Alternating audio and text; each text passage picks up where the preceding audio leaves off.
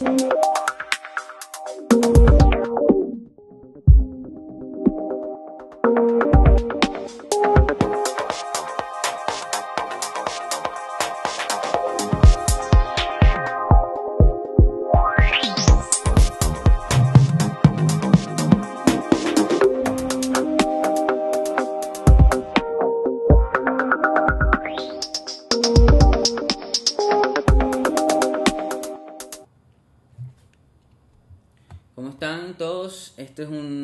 capítulo de eh, este podcast que estoy tratando de llegar a todos ustedes y vamos a hablar con una persona bastante peculiar como es el José Miguel Molina, o me equivoco. Es José Miguel, ¿no? Eh, José Miguel. José Eh, Miguel Molina. Este, esta es una persona que, mira, ha decidido tomar un, rumbo académico, más que todo en área de arquitectura, un rumbo académico más allá de la parte urbanística y ha tenido la oportunidad de estudiar parte de su carrera en South Florida y estudiar el fenómeno, pues, que, que, qué es esto, qué, qué pasa acá urbanísticamente, qué sucede en el día a día y pues vamos a hablar un pelo, vamos a conversar, pero vamos antes de antes que todo a a, a decirnos qué más, hermano, todo bien. Todo bien, todo bien. ¿Y tú? ¿Cómo te encuentras? Bien, mano, bien, bien, bien, bien, bien, bien. Y me encanta que estemos acá hablando, mano, y, y, ten- y tenerte que sentar acá en una posición, coño, toda profesional y vaina, ¿verdad? Es que. Tengo que... Nada, sí. Por supuesto. Mira, mano, este, ¿cómo ha sido tu preparación este, en el aspecto académico así de arquitectura y en eso? ¿Qué tanto te gusta? O sea, a mí siempre me ha interesado esa área porque, por ejemplo, mi madre es a- es arquitecto, si no me equivoco, se le dice arquitecto. ¿no? Sí, creo que no. No. Se ve arquitecto. Creo que, eh, eh, creo que esa palabra tiene algo... es solo O al final. es arquitecto. Mi, mi madre es arquitecto. Este. mm, No sé, siempre me ha inculcado vainas, me, me ha enseñado que si el tema de cómo fue organizada la capital de Brasil, este. temas de cómo estaba organizada Berlín. O sea, yo más o menos entiendo y conozco y pues me interesa el tema. ¿Cómo, cómo tú has estudiado eso y cómo lo ves pues? Eh, bien, bueno. Para empezar, yo em, empezando mi educación eh, a nivel profesional, cuando empecé aquí mudándome a los Estados Unidos, y al principio mm, no estaba muy seguro de qué realmente era lo que quería hacer. Tenía una vaga idea de que... No estabas muy claro de, de si Mm. arquitectura era tu carrera, ¿sí? Sí, lo estaba pensando al principio, pero era, era un- una idea un poco vaga, no era totalmente claro para mí. Eh, pero, en fin, a veces uno toma como que un... como que vas a ciegas y simplemente vas y llegas. Tú dejas que ese, ese, ese carro vaya. Eh, a, a mitad más o menos como a- de mi carrera me mudé para Miami y aquí terminé lo que sería la parte eh, del bachelor's, ¿verdad? Y apliqué a un programa masters en arquitectura. Pero a ese programa, eh, en fin, aplicó demasiada gente. A mí me pusieron waitlisted. Y a muchas otras personas que conocía eh, nos pusieron waitlisted. Y simplemente tampoco me quería esperar un año para seguir estudiando. No me quería quedar estancado. Y me puse a ver los otros tipos de programas que habían aquí en la universidad. Y vi que tenían landscape architecture. Eh, landscape Architecture en español, eh, quizá mucha gente lo conoce como arquitectura y paisajismo, pero este eh, programa es un poco más denso, ya que... Como de movimiento de tierra. ¿Cómo? Como de movimiento de tierra, o sea que No. hacen islas y crean como que O sea, cuando- alteran el, el- Cuando tú el- hablas de, lands- de landscaping, es más que todo que si... eh, veámoslo así, hay mucha gente que te dirá que landscaping es cuando van los jardineros a hacer los, los, los jardines, cortar Ok. las pero realmente hay mucho, mucho más, más allá. Eh, landscaping, los árboles, el- las, la grama, los distintos tipos de frutos, vegetación, esos son meras herramientas para, para lo que sería la arquitectura de paisajes y urbanismo. Son meras herramientas que juntas y con otros tipos de sistemas y jerarquías son los que crean los, los lugares, pues generalmente los lugares públicos, los lugares donde la gente socializa y, y interactúa. ¿Verdad? Eh, por eso, landscaping es, un, es una cosa separada a, a landscape architecture. Cuando hablas de landscape architecture, que es el programa en el que estoy ahora, un master's program, eh,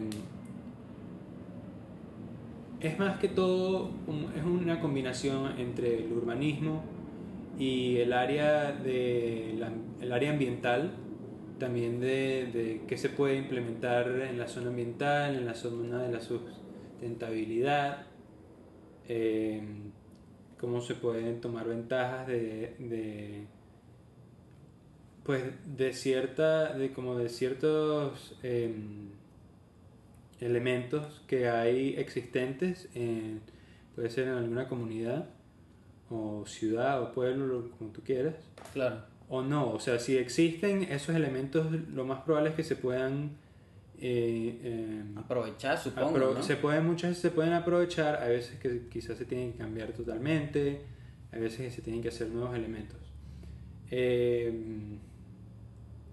en fin resulta que este programa de cierta forma pienso yo que me abrió los ojos un poco porque más bien estoy muy agradecido de que estoy en este programa y no estoy en el programa del Masters de Arquitectura porque también me ha enseñado que em, los arquitectos y los, y los arquitectos de, paisaje tienen enfoques muy distintos a la hora de diseñar. Ok. Pero, ¿en qué aspecto? En lo siguiente, la mayoría de los arquitectos en su educación eh, se enfocan mucho en forma y funcionabilidad y ya, ya, o sea, como que el, el- lo- la fachada, cómo va, cómo va a interactuar, qué va a expresar, etc. Pero cuando tú hablas de arquitectura estás hablando de un, de un edificio, o, porque arquitectura, el punto de la arquitectura es crear shelter, como crear algo que resguarde a las personas. Ese es el punto fundamental. Y cumpla normas. También, Porque, eh, bueno, para eso estudian. pues. Claro, por supuesto. Pero eh, lo que me di cuenta es que eso de una manera u otra lleva a que tengas que diseñar desde un punto de vista muy objetivo. Eh, perdón, muy subjetivo. Que por lo general es, es subjetivo a tu propio criterio y a lo que tú quieres hacer. Claro. O sea, tú estás, de- por lo menos si eh, estás haciendo un proyecto aquí en Miami, el arquitecto va a decir, no, vamos a hacer este edificio o esta casa que tenga este, este esquema, este tema, que sea de medio arteco. Que... Todo, to- porque pero- todo, porque todo es así. Pero todo eso viene de que yo quiero hacer eso así porque pienso que así se ve bien. O pienso que así Mm, actúa bien acá. La diferencia que me di cuenta que el, el arquitecto paisajista diseña desde un punto de vista más objetivo porque cuando te pones a diseñar lugares, que no son los edificios en sí, sino, digámoslo, como la red que, que embarca todo y conecta todo, que es el, el como que el, el, mi profesor lo llama el, el public realm, como que el, el ambiente público, El donde, ambiente donde la gente público, está. sí, Eso sí, es sí. lo que realmente conecta a todos y, y, lo que, y lo que la mayoría de las personas busca es tener ese, esa actividad urbana de cosas cercanas, de que, que, eh, ver a tus vecinos, caminar, Integración, ¿no? integración, exacto, ver a, tus, a, a- a la gente, caminar. Eh, cuando tú te estás, cuando, cuando necesitas diseñar eso, cuando te enfocas en diseñar lo que nos une a todos, lo que une a todos los edificios, lo que une como que todos los sistemas, lo haces desde un punto de vista más objetivo porque te olvidas de que necesitas cumplir tu, tu meta o tu deseo de, de diseñarlo de la forma en la que tú quieres y te tienes que enfocar en las ventajas y en las necesidades de la comunidad en sí, no de cómo tú pienses que te convendría o que te, te gustaría como te, te quedaría. ¿Entiendes?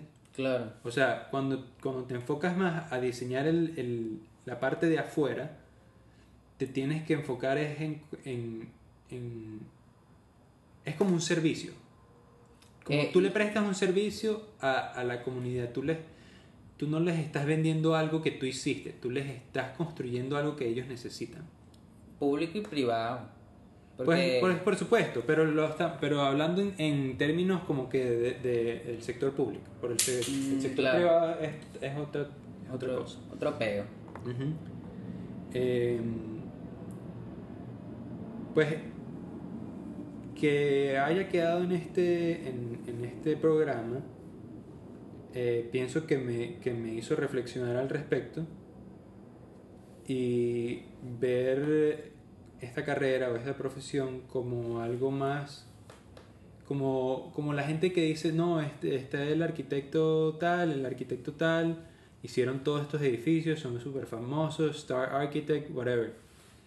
Pero a mí no me importa que la gente como que me conozca o que sepa que quién soy o qué hice, o sea, Claro. lo que a mí me nace de hacer es, es, es ayudar o como que a mejorar la vida de las personas sin yo tener que, que estar ahí como que, ah, sí, ese fue el que hizo esto y nos mejor, ¿entiendes? Claro, ¿a ti te gustaría hacer algo? No estoy buscando, no estoy buscando ningún tipo de, de, de aceptación o ningún ¿Te tipo gusta de... más el, el, el non-profit area? La- o sea, No, no es necesariamente que sea el non-profit, sino que, que me di cuenta a través de este programa que, que me nace más o me mm, como que me siento que progreso o evoluciono más como un diseñador cuando me enfoco no en lo que en lo que yo siento que está bien, sino que en lo que los demás necesitan, ¿verdad? ok. Por lo menos en este, eh, en este programa, la mayoría, por lo general por semestre siempre tenemos es un solo proyecto, ¿verdad? En el, o sea, me refiero a un solo proyecto en la clase de, de diseño. Tenemos un proyecto por semestre. Mm. Por lo general solamente tenemos un midterm, una presentación en midterm y una presentación final. Al comienzo del semestre, eh, primero nos enfocamos en hacer, en, de- en desarrollar un, con la, o sea, toda la clase en desarrollar como que un mapa del lugar al que, al que queremos eh, como que por un codo mejorar o implementar o rediseñar ¿Y, o, y- y un mapa random o, No, o estoy tú lo diseñas te- así? No, hay que. O sea, oye, primero te estoy diciendo como que los stages de cómo es el, el semestre en el programa. ¿no? Lo primero siempre llega a ir a, a- a- a hacer el inventario. El inventario es de lo que, lo que ya existe, ¿verdad? Por lo general, lo primero es hacer el, el mapa, hacer eh, las fotos en Google Earth, hacer el tracing en CAD, después hacer el 3D model, eh, después para después hacer el, el- el documento de, de Illustrator para hacer diagramas y, y tal. Después lleva a hacer lo que es el research, investigar la zona, investigar cuáles son sus fortalezas, sus desventajas, qué tipo de... um, ¿Cómo dices? Assets, como... Assets. Como que beneficio. No, no. Assets... No me acuerdo aquí.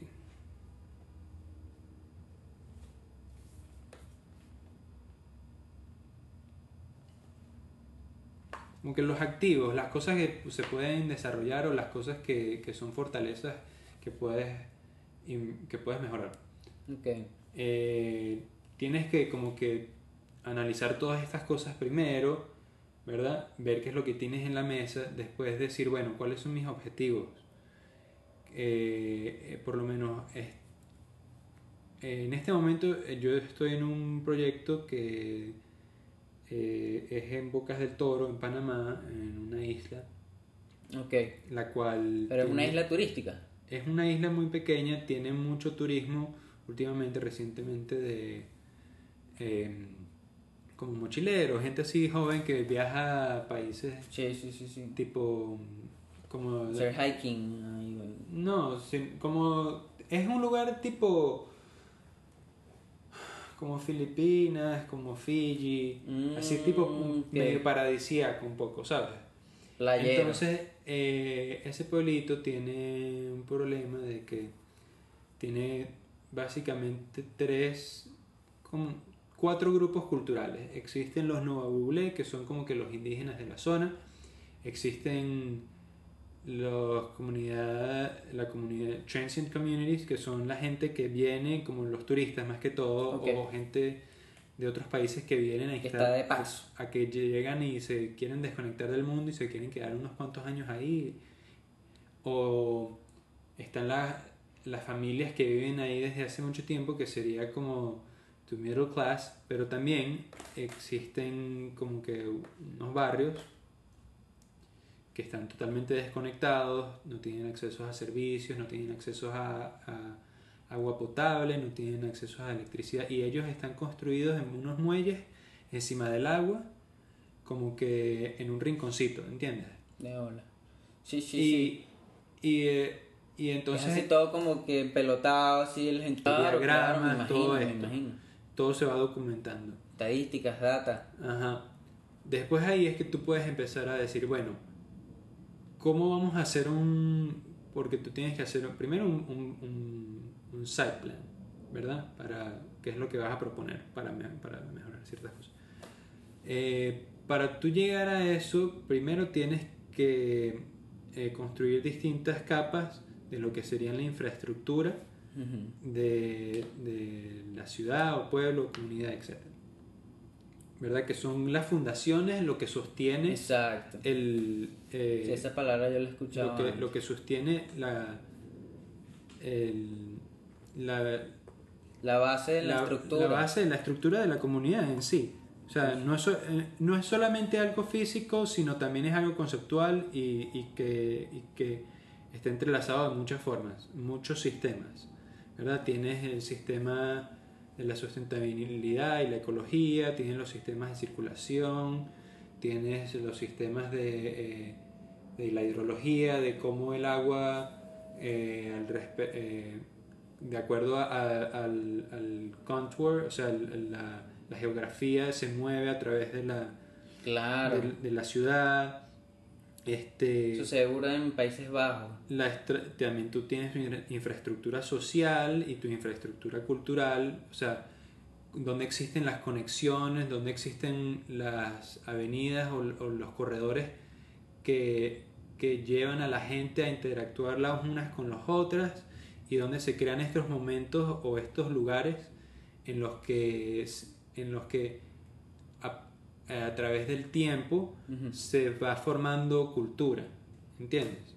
Sí, una idiosincrasia del Entonces, lugar. así, de, o sea, a- con todas esas cosas tú vas formando como que tu framework para, para tu proyecto, ¿entiendes? Sí. tú vas poniendo todo junto y no es que simplemente, coño, No, diseñé, sea- diseñé este parque aquí porque me pareció bonito y ya, ¿entiendes? Y el resultado me imagino que nada, es... nada puede ser eh, subjeti- eh, subjetivo. Eh, o sea, nada puede ser desde tu punto de vista. Todo tiene que ser desde el punto de vista overall, Claro. ¿entiendes? Claro. O sea, no, Del no, todo, del- no, no puedes diseñar porque tú piensas que, que algo es, es, es bien solo porque tú piensas que. Tiene que estar comprobado, tiene que estar eh, eh, recontraprobado. Claro, claro, claro, claro. Y que sea... Tiene que tener necesidad, cualquier movimiento, cualquier tipo de que sí, diseño y que por tú lo hagas menos- tiene que tener un propósito y un, y un Y que cuidado. siga ciertos principios de, por lo menos, ecología y, o sustentabilidad, ¿no? Claro, por, por lo menos otro de los, de los grandes eh, problemas que tiene este lugar y muchos otros lugares, eh, islas sobre todo, es que eh, son lugares que tienen muy poca eh, muy poco espacio, está muy contado y es difícil eh, producir sus propios recursos. O sea, por lo general lugares como este son muy dependientes en la importación de casi todo.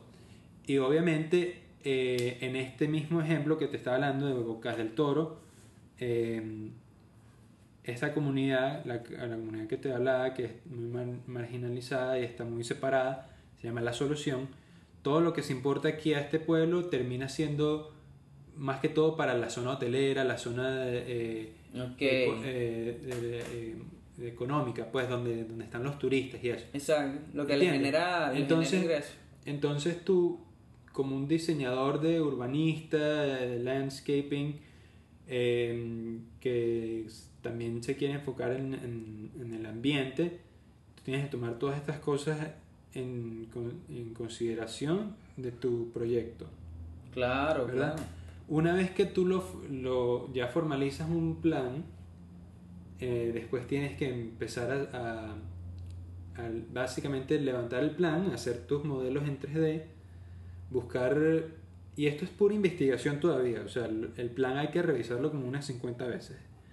O sea, es nada más para llegar al, al- al plan preliminar.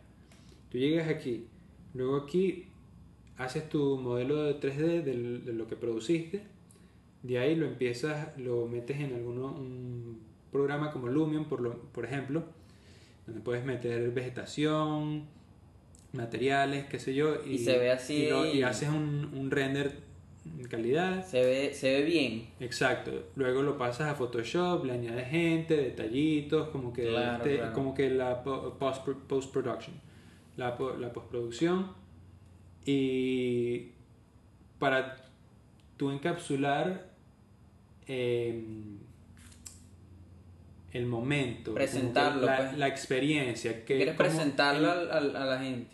lo, lo- por lo general, lo que, lo que hace un render de, una, de un lugar, lo que tú quieres mostrar es, son las emociones. Tú quieres transmitir el tipo de emoción que, que ese lugar te transfiere. Y así es como, como últimamente terminas vendiendo tus ideas y terminas, o sea, trabajando en este campo y en esta, eh, en esta carrera. ¿Entiendes? O sea, Sí, mano, este. Y yo pienso que. No sé, hay, hay muchos como que legisladores, hay muchos alcaldes de ciudades que, mm, por lo menos en Latinoamérica, hicieron políticas como para hacerle como un urbanismo a la ciudad. Bueno, en el, eh, eh, eh, un urbanismo del siglo XX, ¿me entiendes? En Venezuela. Pero por ejemplo de esas de, de una ciudad con árboles, ¿me entiendes? O el estilo de ciudad que tenían planificado ser Maracay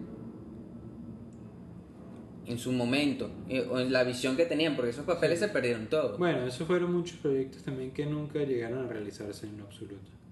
Claro, claro, Claro. pero sí, ¿te imaginas que de verdad se le hubiese metido ganas a eso y se hubiese... Pues todo el mundo sabe que, que Venezuela pudo haber sido otro Dubái aquí en, en América. La pudo verdad. haber sido una cosa súper tremenda, pero... O sea, tú sabes. Sí, no, ¿qué más se puede decir al respecto? Pero acá en Miami, ¿tú qué opinas? O sea, eh, eh, Mira. esto, la pregunta mía es, ¿esto está organizado? ¿Esto se organizó antes? Mira, ¿O esto ha sucedido? ¿O esto menos- fueron varias ciudades que se unieron? ¿Qué, qué es esto? Mira, vamos a verlo así. Por lo menos en los Estados Unidos, con- por lo general, acostumbran a las ciudades organizarlas con eh, un grid system, ¿verdad? Eh, por eso tú te das cuenta que aquí todas las calles, cuando las ves en Google Maps, son cuadrículas todas. Eh, eso tiene muchas razones. una es porque es, también es, la- es una de las formas más convenientes de traer servicios y utilidades y, y, mm, electricidad y todo este tipo de, de- de infraestructura es más fácil más fácil Pero es como un old school. No necesariamente o sea es algo que, que ya se ha implementado por un buen tiempo Algo pero probado. es algo que pues. funciona Algo que probado. es algo que funciona, pero pero no funciona en todos en todos lados como como, como creo que la gente que lo diseñó lo, lo entendía o, o estaba esperando. Mm, Miami, aquí en South Florida, esta zona de acá, eh, a mí me parece muy interesante porque primero que nada es una ciudad muy grande, Sí, extremadamente grande y a veces se siente más grande también por, por temas de la geografía, que aquí es muy plano, los cielos se ven extremadamente amplios. Eh, Y es ciudad, ciudad, ciudad y sur. y todo ciudad, todo es muy como spread out, ¿entiendes? Todo está muy muy allanado. Nosotros como- diríamos salteado. Ah, ok. Está salteado. Está todo, ok, todo salteado. Y, o sea, es gigante. Para tú moverte de un lugar a otro, eh, toma tiempo, sobre todo en hora pico, como me imagino que ya sabes. Eh, pero Miami es interesante, porque Miami está muy segregado por comunidades. eh, ¿Tú lo afirmas? la sí, ¿Tú lo afirmas? Sí. Ok. totalmente. Eso no es mito ni nada, eso es. eh, Miami es súper Está segregado. legal. La, podríamos decir que la zona más... Mira, Miami realmente es muy... eh, tiene gente de muchas nacionalidades en muchos lados, pero Miami es muy segregado. Miami tiene como que sus vecindarios donde eh, está este, aquí están los venezolanos, aquí están los cubanos, aquí están los dominicanos, Los Jewish. Exacto, los Jewish. Este, tenemos Downtown, que Downtown por lo general siempre es lo más variado, lo más internacional. Eh, Downtown es bastante variado, pero aquí tú sabrás que existe por lo menos Doral, mucha gente le conoce como Doralzuela, aquí todo el mundo te habla en español, pero te vas para eh, y están las, están las- las cubanas, Ajá, te venden cubanas. las croquetas, los cafecitos, todo eso. Luego te vas para Miami Beach, ves el poco de judíos. O sea, todo es súper diferente. Y, y a mí me parece interesante porque, Y todo se vive distinto. exacto, todo es muy se vive distinto. obvio. Tampoco es que, ah, bueno, y también tienes el área de North Miami que están lo- los, los afroamericanos allá arriba y toda esa zona ya es una locura. Ok. ¿Sabes dónde te hablo? Paloca, más North Miami. Ajá, no, mano. Eh, Mire, yo he llegado manejando así por, por trabajo hasta West Palm Beach. Y me he regresado tipo... Mira, te voy a echar un cuento. Y una vez haciendo. es que uno vive manejando, pana. Mira, no, es que te digo, esa zona es medio loca. Una vez haciendo lift, mm, se me montó un viejito. Me dijo, no, sí, voy a este lugar. Cuando estamos llegando, era por ahí como North Miami. Cuando estamos llegando, eh, él me dice, mira, estamos como una cuadra y media, déjame aquí en esta esquina. Y yo, no, pero señor, o sea, lo estoy llevando hasta su casa. Y, no, no, no, déjame aquí, no te quieres meter para allá. Y yo, pero tranquilo, yo lo voy a llevar a su casa. Y, bueno, está bien. Literalmente, apenas crucé a la derecha, todo el, el ambiente cambió así como que de, de la noche a la mañana. Mala vibra. Paré- malas vibras horrible. Paré en una intercepción, dos tipos caminando así por la calle súper tarde en la noche. Me estaban viendo así, yo qué mierda. Luego crucé a la izquierda, me parqué ahí para dejar al tipo. Y era como uno de esos edificios que tiene abajo como que una canchita. Ok. Y apenas el tipo se bajó, literalmente salieron como 30 tipos así. allí. Y fue. Está legal, está legal. No, es que Y, mira, es, es una realidad, pues. y todo es, o sea, es, es medio triste porque todo está separado, pero tiene sentido, o sea, aquí Miami es una ciudad que no tiene no tiene personalidad, pienso yo. La mayoría de la gente que viene aquí a Miami no viene a quedarse a vivir para siempre, Pero a ¿qué, menos de qué que tienen en común todas estas- comunidades? ¿Qué piensas tú?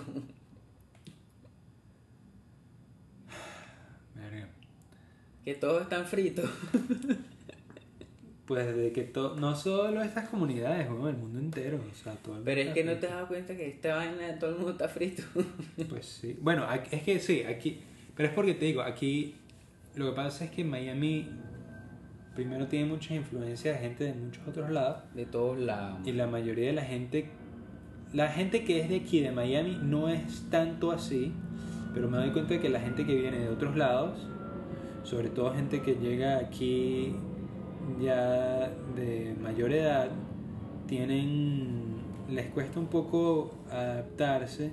Y cuando, me, y cuando digo eso, eh, específicamente me refiero a que de que mucha gente como que sigue actuando de la misma forma en la que actuaba en, en donde vivía antes o en sus países donde vivían antes. Y, y ese es el problema, o sea, cuando tú vas a otro país, tú vas a otra ciudad, tú vas tú Pero no- claro, es algo no que- vas a actuar como actuabas antes.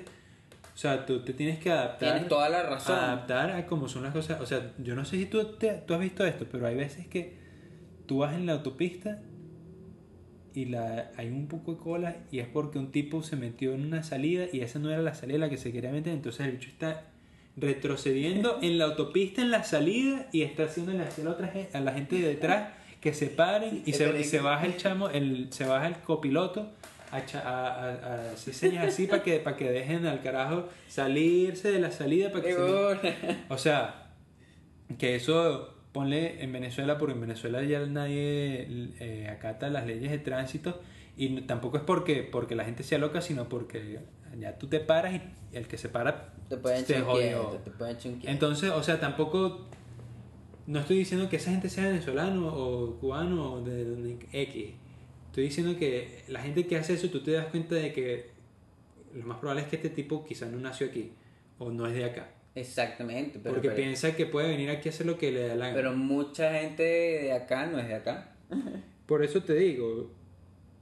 Mucha eh, gente que está acá no, no, no es de acá. Por y, y- Pero siempre queda como que algo en la ciudad, pues. No sé. Yo lo veo así. Pero influye en muchísimas cosas. Y, me- y el, el point a donde está. Y no sé. Yo lo he visto siempre a veces como que. Que es como que una ciudad del Caribe. Sí y no. donde se llega cualquier cantidad de, de personas y tiene una vibra como que claro ha venido evolucionando pues pero es algo así Lo que pasa es que. no sé Es que Miami es muy diferente. Es que incluso Miami es muy diferente al resto de la Florida.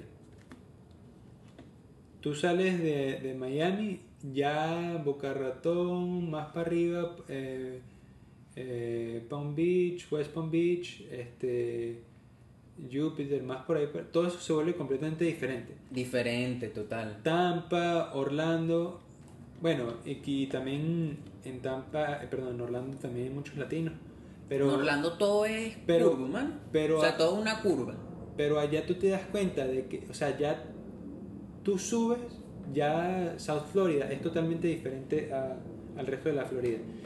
Y en sí es mucho más diferente al resto de todo el país. Entonces por eso tú dices que aquí la gente está frita, porque es que no es que esté frita, porque todo el mundo para mí está frito, sino que esta gente simplemente está frita, pero de distinta manera, y hay más gente frita, pero de la otra manera. claro claro claro Entonces, eh, por eso tú los ves diferentes, pues. No, pues está legal, está legal. Y, pero tiene sentido, pues, o sea, yo también viví mucho tiempo en Washington, en Washington State, en Seattle, y yo ya viví cinco años, y cuando me vine para acá, a Miami, verga, que alguien me hablara en español así en una tienda o algo así, yo me quedé, what the fuck, ¿dónde sí, estoy? Ey, sí pasa. sí pasa. A mí me pasó también. Cuando yo re- re- otro- me vine para acá, Lo otro es que por lo menos sentí esa vaina también. Lo otro es que allá en, en, en Seattle, si tenía algún amigo latino que hablara en español, yo pienso que hablar en español, que si en el bus o algo así, que si en público, era más como un privilegio porque, verga, nadie te entiende. Capaz no lo piensas tanto, puedes decir lo que te dé la gana. Pero aquí eh, tienes que estar callado porque aquí cualquiera cacha lo que estás diciendo, ¿entiendes? Sí, sí, sí, sí, yo entiendo. No es lo mismo, o sea, aquí, aquí es como estar allá, pues, en el país de uno, pues. Sí, yo lo entiendo. De acá todo el mundo está claro de lo que tú estás. Y es lo que te, y es lo mismo que te decía antes, aquí la gente no ta- como bueno, como te dije, no no tanto la gente que es de aquí porque me he dado cuenta, o sea, mis, mis compañeros de la de universidad, la mayoría de todos son nacidos aquí, se han criado aquí y no son tanto como la gente que simplemente llega acá. También conozco mucha gente y son personalidades muy distintas, enfoques muy distintos. Pienso que pues eso también tiene mucho que ver eh, la sociedad, bueno, o sea, en Venezuela las cosas eran muy distintas hace No, 15 sí. años. Aquí también, o sea, la gente crece de maneras diferentes como crecen aquí o en Rusia o en Alemania o en China, ¿entiendes? Sí, son Todo es, es- otras realidades, pues. todo- son, otras realidades. todo a la final es, es tu environment, tu ambiente. Eso es lo que tú vas a absorber y así es como tú te vas a formar. Y si tú te vas a otro lugar que tiene un ambiente diferente, verga, obviamente te vas a traer muchas cosas, pero la idea no es eh, como que estancarte y quedarte siendo tú igual, sino seguir absorbiendo y seguir evolucionando. ¿Entiendes? Está legal, O sea, tienes que dejar la zona de confort. Está legal. Y, y creo que tú también buscando eso, mira, yo nunca había conocido a un cheche arquitecto, ¿me entiendes? O un cheche que esté estudiando un máster en urbanismo, ¿me entiendes? Yo nunca había platicado con eso y, y pienso que, que eso es algo que te apasiona, pues, si te apasionó y, y tú le echaste bola a tu vaina, ¿me entiendes? Y pues eso me, eso me parece genial, genial, genial. Y también siempre me, me interesó es... Porque María, yo siempre ando, yo no sé, yo siempre ando preguntándome vaina. ¿Qué pasa si esta autopista fuese más, Más ancha. más ancha? O vainas Bueno, así, vainas así de, eso. de, de, de- coño, pero Es algo- ocuparía espacio, Es algo pero que tú dices que quizá, quizá es una mariquerita, pero realmente tiene consecuencias súper grandes. y estoy claro de eso, ¿me entiendes? Por lo menos...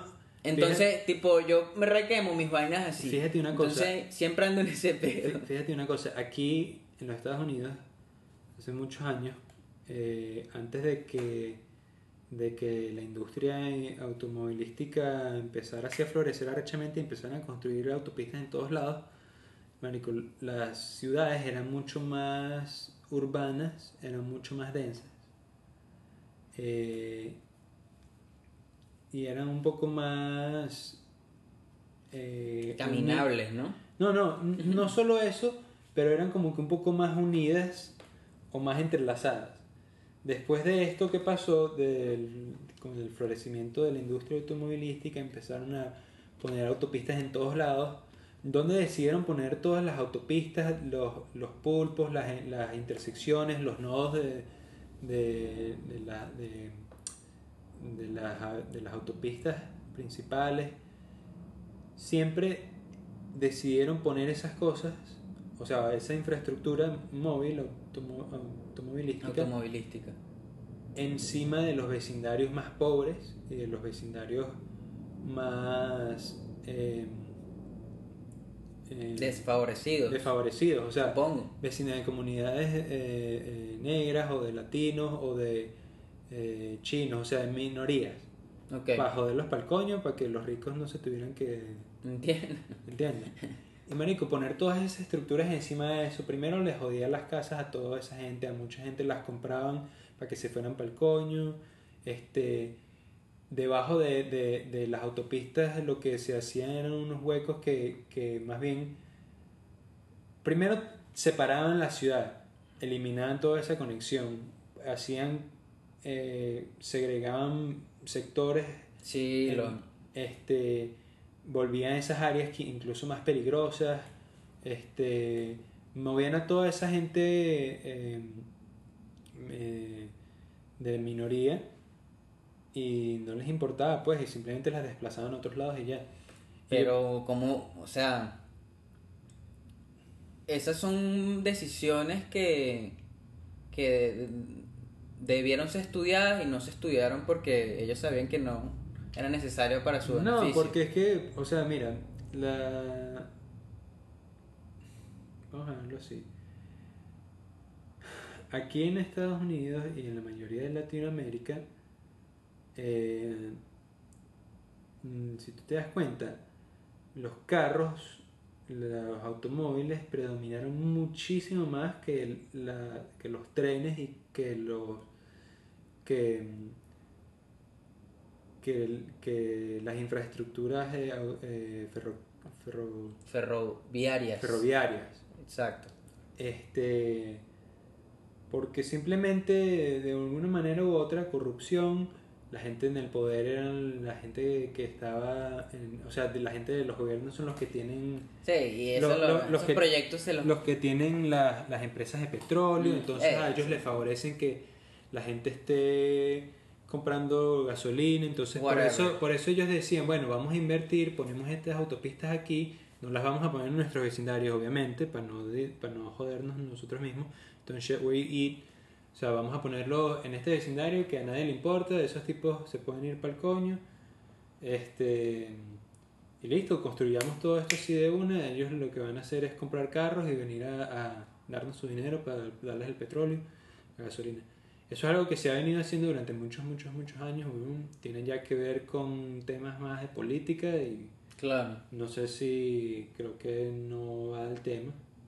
claro, claro. Este, pero por lo menos eso siento que es un punto interesante que desde ya tanto tiempo atrás ha influido mucho en cómo las ciudades son hoy en día y cómo ciertas comunidades han evolucionado y existen hoy en día. Este, ¿Tú sientes que... Siente... Es una buena pregunta.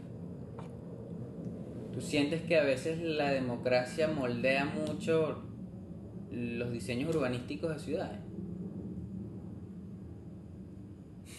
Mm, Bueno, esa pregunta quizá le falta algo. Lo que pasa es que, eh, primero, las ciudades se. mm, o sea, las ciudades son ciudades, se van construyendo poco a poco cada cosa. Eh, mm, Es, es- es una buena pregunta, ¿verdad? pero es que creo que le hace falta algo. ¿Qué le falta? Porque tú me estás diciendo que si la, la democracia afecta mucho el diseño en las ciudades, pero obviamente afecta, pues, porque no es que simplemente va a llegar alguien y decir, bueno, esto es lo que es y ya. Eh, la democracia como... Pero, ¿tú crees que... No sé. Claro, yo entiendo cuál es el procedimiento, pues, pero por lo menos uno ve que si en películas, que si ciudades, así, que son sci-fi, por, por ejemplo, así. Para que sucedan ese tipo de cosas, supongo que... Es que es otro, es otro, es otro tema, ¿verdad? Es otro como... Pero, pero ¿qué? Diseñar ese tipo de ciudades tiene que ser algo más directo. Me dedico en un videojuego. ¿Verdad? Así mismo. Pero, es más, te digo algo interesante, mira. ¿Tú has jugado Civilization? No lo he jugado, pero sí sé cuál es. Es muy bueno. muy bueno. Eh, algo interesante, easter egg, no sé si sabes, pero los arquitectos también eh, Landscape Architects eh, utilizan muchos programas que son muy similares a los programas que se utilizan para crear juegos o crear personajes, modelos en 3D. Este, Como, no sé. Por lo menos, sobre todo los, pro- los programas de modelaje, como, em, programas de ese tipo. Entiendo, entiendo. Eh, yo creo que en temas de... de- Bueno, de- Minecraft es el main. Pienso Bueno, yo Ma- de jueguitos. Minecraft Para ese tipo de cosas, o me equivoco. Sí, sí. Minecraft es como un sandbox, o sea, en Minecraft tú puedes hacer lo que tú quieras. Minecraft hay dos modos, el creator, Ok. sabes que puedes hacer el- que eres un dios Yo- y puedes crear lo que te dé la gana o yo jugué una adventure, vez y ya. pues. Y adventure sí es como más res- eh, buscando resources. Eh, pero Minecraft es un juego interesante para la gente así creativa que simplemente quiere construir algo Claro, o sea, claro, hace claro, como que. Una, una casa así. Es más, eh, yo, marico, yo he visto videos eh, que hay gente que en Minecraft hace que si el eh, Taipei 101, edificios así súper locos, que, ¿cómo, cómo vas a hacer esto aquí en Minecraft? Que ladillado. Pero al mismo tiempo es, eh, fuck, es súper arrecho. Claro, y, tú mismo puedes visitarlo y tal. Mira, y, y ¿cuál es como tu top 3 o tu top 3 de ciudades que tú, a ti te gustan ese estilo de ciudad, o sea, por el por esa parte urbanística hablando? Mira, este el año pasado, en febrero, justo antes de que empezara el peo del coronavirus y las, eh, que empezaron a cerrar todos, eh, por fortuna pude viajar a España y regresarme antes de que cerraran todo. Fui a Barcelona, de hecho fui con mi clase, con este programa de, de, de Landscape Architecture y wow, yo creo que Barcelona. Barcelona como ciudad me parece en el, desde el punto de vista urbanista y, y Yo he el diseño fotos. urbano Yo he es- visto fotos. Sebastián es genial. Wow, es que Me- eh, es, es más, solamente por, el- por la forma de la ciudad, por cómo las cosas fluyen, tú te das cuenta de que la gente es simplemente más feliz. O sea, tú se lo ves. Tiene es otra como- vibra. Es otra vibra, de verdad. Tú ves a la gente mucho más despreocupada y también es porque es algo cultural que también aquí en los Estados Unidos es una cultura muy opuesta, es muy capitalista, muy consumidora. Exacto. Allá la gente es mucho más feliz con menos. Ah, Obviamente, no, no es que son unos pobretones o que están así todos locos, así a la Tiene otro estilo de vida. Pero es un estilo de vida, es un poco más. Simplemente es un, es un poco más, más humilde. Bueno, humilde entre comillas, porque allá. o es sea, otro estilo de vida. es otro estilo de vida. Sí, es sí. más relajado, mucho más relajado. Estados más Unidos lento, muy- sí. es, muy- es un país muy rápido. Pero en Estados Unidos uno, yo pienso que aquí uno se de- deteriora mucho porque aquí las cosas fluyen muy rápido. Todo es producir, trabajar, hacer alguna broma a cada rato, pero la ventaja es que en ningún otro país vas a hacer tanto dinero en el, eh, tan rápido como aquí. O sea, aquí Sí. lo, que, lo que tú te propongas, yo creo que aquí puedes hacer lo que tú quieras y puedes sacarle provecho al nivel al que tú quieras. Todo no depende de ti. Este, por eso es que así es como la gente lo conoce, el país de las oportunidades. Sí, no sé. Este, pero En es todos lados. pero es un conoce. ca- pero pero es diferente, o sea, es, es un es como una balanza. O sea, quieres como que llegar así lejos en algo de verdad, verdad. Este es el lugar, pienso yo. No que no se pueda hacer en, en algún otro lado, pero creo que aquí es donde las puertas están más abiertas y hay más avenidas. Sí, vale. No, aquí los caminos no son todos en línea recta. Eso es lo que me, me di cuenta. Eh, um, tu pregunta de antes, ¿qué ciudades me gustan? Un ejemplo de otra ciudad aquí en Estados Unidos. Supongo que ese es, Barcelona es el top one, o el, el- o sea, Mm. sería el number one. Yo creo sea. que de las ciudades que yo he visitado, Barcelona es mi top one. Sí. ¿Y el 2 y el 3? Eh, El Lo- dos- Lo estamos diciendo al revés, pero está, está legal, está legal. mi- sí, el 2, o sea, el top 2, creo que es mi ciudad favorita aquí en los Estados Unidos, es Seattle, en Washington State. Bah, Ese es fino. Eh. Yo nunca he ido. Quiero ir. Es muy, muy, muy cool. Y espero que pronto, ¿sabes? Eh, ojalá, yo también. Quiero visitar Spokane. Pero Spokane es un poquito lejito. X, podemos hacer un road trip. El Claro, road- ese eh, road trip yo lo he hecho y No me cool, te lo- te lo importa, no me importa. Me llevo en road trip. Como cuatro allá. horas. Claro. Esa ciudad para mí es muy especial porque cuando yo me vine de Venezuela, yo llegué ahí primero. Y pues básicamente como que yo hice de esa ciudad como un segundo hogar. Ok. Y pues obviamente Y está ahorita, genial que. ahorita, ahorita estoy aquí, también aquí ya, ya llevo como cinco años, como cuatro años. Pero lo veo un poquito diferente porque cuando yo llegué allá, llegué ¿Tú a... te vivir- sientes más de allá que de acá? No, yo... ¿O no te sientes ninguno de los dos?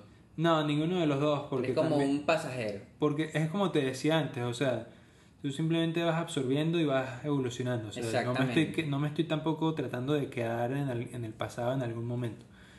Yo también Eh, soy así. Eh, pero lo que decía de que lo veo como un hogar es porque cuando llegué también estaba muy pequeño, o sea, apenas me gradué del colegio, eh, a, la semana cumplí 17 años, muy chamito, y, pero conocí mucha gente muy buena, mucha gente que me acogió, mucha gente que con la que formé buenas relaciones y lazos y me hizo sentir de cierta forma otro tipo de familia. Eh, obviamente. ¿Y en qué no- zona de Seattle o en todo Seattle? O sea, tú estuviste yo, en yo un área más... yo viví en tres lugares, en tres, a- en tres zonas. Ok. Viví, en el primer lugar donde viví, viví en una zona que se llamaba Shoreline. Después viví en U District, que es como el distrito universitario ya. Y después viví en eh, la zona de Northgate. Ok. Eh, eh, creo que la que más me gustó para vivir como tal fue U District porque era como lo más urbano, la zona de la universidad, era mucha más gente joven, mucha más gente de otros países, mucho más diverso y tal. Eh, pero obviamente cada lugar era diferente. Shoreline era mucho más residencial, más como para familias. eh, Northgate era un poquito más como que entre el medio. No era tan comercial. No, sí tenía su comercial, pero también era bastante residencial. Mm, Eh, entiendo, entiendo. Nunca viví cerca del downtown, pero me encantaba ir para allá. Eh, a mí me, me gustaba mucho la ciudad porque algo, eh, de hecho, que contrasta ¿Tú crees que se parece a ti? Nada, porque no sé, no sé. O sea, yo obviamente, o sea, quizá algunas cosas de mi personalidad las agarré de allá, pero como te dije, o sea, todo eso va cambiando a, a medida del tiempo. Y ya yo me, yo me mudé a Miami en el 2017. O sea, hace cuatro años ya. Ok, ok. Eh, no, o sea, simplemente tomé, como te dije, ciertas cosas allá, las tomé conmigo y, No, no, está y genial. me fu- y forman parte de mí. y, ya. y eso es lo que vas sumando, pues. O sea, tú vas sumando buenas experiencias y, y, y sigues con tu, con tu meta, ¿no? Sí. Eh, bueno, esa fue ¿Qué otra dos. ciudad así, weón, tienes así en mente para ya culminar tu... Ciudad 3 de aquí de Estados Unidos. eh, es una bastante pequeña, pero me pareció muy eh, llamativa. eh, Savannah, Georgia. No sé si tú has ido. Yo lo he escuchado mucho. Pero No he ido. tampoco es que es la gran cosa, es muy pequeña, está como que bastante aislada, pero me pareció una, un- una ciudad que tiene como que la escala perfecta eh, de, de ciudad, como que small town, pero al mismo tiempo es ciudad y al mismo tiempo es bastante urbano. O sea, allá jamás sentí que necesitaba eh, como que agarrar un carro y manejar así lejos. O sea, allá, allá es fácil caminar a todos lados y, y todo y todo está bien conectado, tienes este O sea, está bien organizadito Tienen- la ciudad, pues, y, sí, y concuerda con la gente que vive ahí, pues. sí, algo súper súper cool es que ellos tienen allá como que unas plazas, ¿verdad? Se asemejan más o menos como al sistema de las ramblas que tienen en Barcelona, eh, que es como una cuadrícula con unos, con unos punch hole in the middle. ¿verdad? Algo así. Ellos tienen algo similar a eso, es, es como una inversa, pero... ¿Cómo te lo explico? O sea, es como, mira, aquí tienen esta A cuadrícula, ver, es que él tiene acá, eh, el Checho tiene un acá mapa. Casi que todo un... Mira, aquí, un tiene- aquí tenemos una cuadrícula del downtown, ¿verdad? Y tú ves que aquí hay varios parques que están como que en, en un grid. Pero estos parques, todos están alrededor de los parques, todos estos son casas, o sea, todos estos son comunidades, son vecindarios. Ok. son- y estas son plazas donde la gente sale, habla con sus vecinos, interactúa con sus amigos. Este es el tema urbano, el tema, el, el tema social, ¿entiendes? El tema que tanto, verga, quiero salir de este momento que la pandemia también nos ha inundado en que, ¿sabes? El aislamiento, Sí. el... em, ¿Sabes? No, a nivel O mundial, sea, ¿no? Sí, o sea, tener que estar adentro, trabajos a distancia, ya, ya casi Tómale una nunca se foto. na- eh, te ves con nadie. Haz un screenshot de esto y pásamelo. Dale.